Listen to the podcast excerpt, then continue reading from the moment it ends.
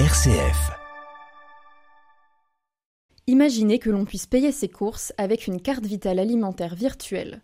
C'est une idée développée ici à Montpellier par plusieurs réseaux via la Caisse commune de l'alimentation.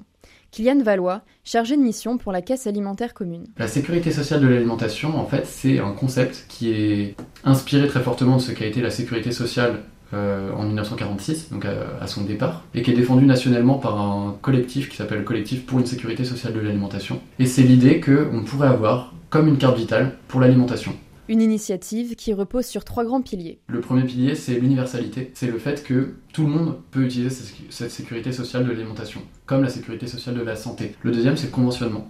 C'est l'idée que l'alimentation, ou les soins, dans le cadre de la santé, euh, et les professionnels de santé qu'on peut payer avec sa carte vitale, sont choisis, donc sont euh, conventionnés démocratiquement. Nous, c'est ce qu'on fait avec le comité citoyen de l'alimentation.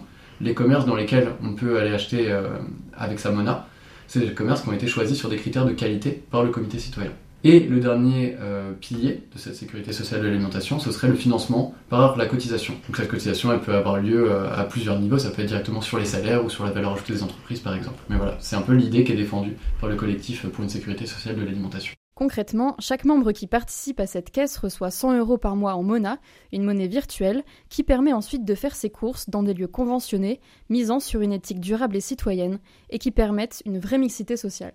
Euh, ce qu'on a aussi pu observer et qui est très intéressant, c'est les personnes qui tiennent des points de vente, euh, qui nous ont fait des retours aussi sur la population en fait de leurs points de vente. Et hum, que ce soit à la Biocop ou à la Cagette ou même au marché paysan des Aubes, où c'est quand même des lieux euh, qui se veulent accessibles et mixent socialement, mais il y a quand même une certaine barrière, qu'elle soit symbolique ou financière, qui aujourd'hui euh, restreint un petit peu euh, l'accès à ces lieux-là.